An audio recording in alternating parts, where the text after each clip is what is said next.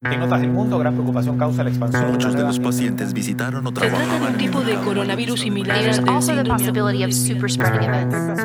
Bienvenidos a Coronavirus, lo que tienes que saber, la versión podcast del newsletter de cada tarde de La Tercera, una producción de Crónica Estéreo.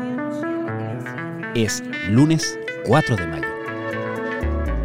Primero fue la nueva normalidad, que rápidamente mutó a retorno seguro.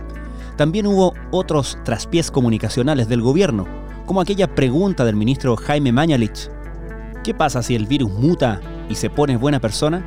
O el consejo de la subsecretaria de Salud Pública Paula Daza, quien hace algunos días dijo que era posible salir a tomarse un café con amigos. Ahora, el nuevo concepto para hacer frente al coronavirus es la batalla de Santiago.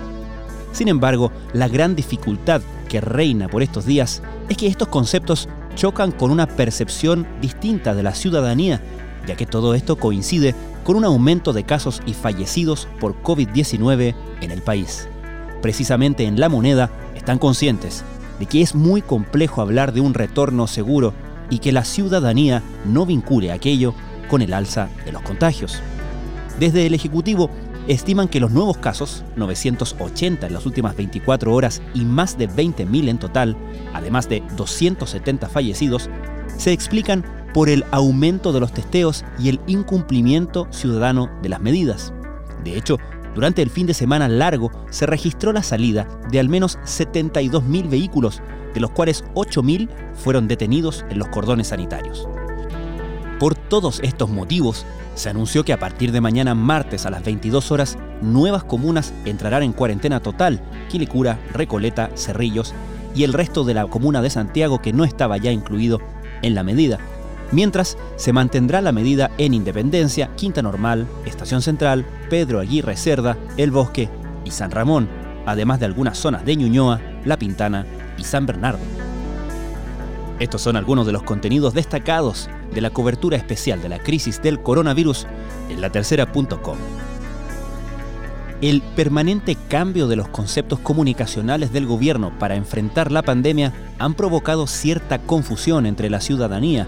Escuchar y explicar más, no hacer planes a largo plazo y asumir rápido los errores son algunas de las recomendaciones de tres especialistas en crisis político-comunicacionales, Eugenio Tironi, Cristina Vitar y Juan Carvajal, y además de un académico del rubro, Eduardo Arriagada, ante cómo la moneda ha encarado y debería encarar los peligros del coronavirus. Más de la mitad de los fallecidos por coronavirus en Chile corresponde a casos ocurridos en la región metropolitana, según se desprende de los números entregados hoy por el Ministerio de Salud. Así, las víctimas fatales en esa zona suman 143 de un total de 270 a nivel nacional. La controversia va en aumento. Primero, el ministro de Hacienda, Ignacio Briones, reconoció que le resulta inentendible que una empresa como Cencosud, que se acoge a la ley de protección al empleo, en paralelo se reparta dividendos casi tres veces más de lo legal. Luego, el propio presidente Sebastián Piñera llamó a los empresarios a anteponer los empleos y la salud de los trabajadores sobre la repartición de dividendos. ¿Cómo respondió Cencosud? Léalo en latercera.com. ¿Un mejor invierno?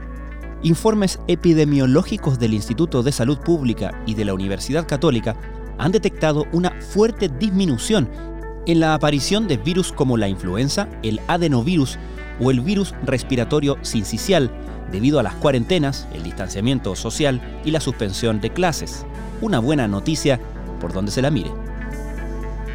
En Italia, al parecer, ya pasó lo peor.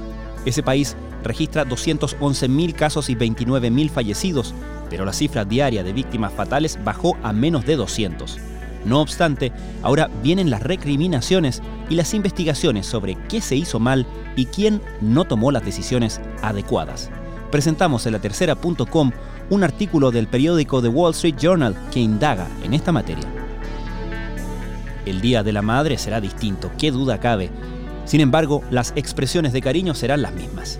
En práctico hicimos una guía con sugerencias de regalos relajantes. Y en nuestra nueva sección de clase abierta, Aprende donde estés, presentamos una clase de educación financiera en tiempos de crisis impartida por Valesca Vélez, ingeniera del Centro de Políticas Públicas de la Universidad Católica. Esto fue Coronavirus, lo que tienes que saber, la versión podcast del newsletter de cada tarde de la tercera. La redacción es de Alejandro Tapia, la producción de Crónica Estéreo, cada mañana de lunes a viernes con un episodio dedicado en profundidad y en contexto a un tema de actualidad. Soy Francisco Aravena, que tengan muy buenas tardes.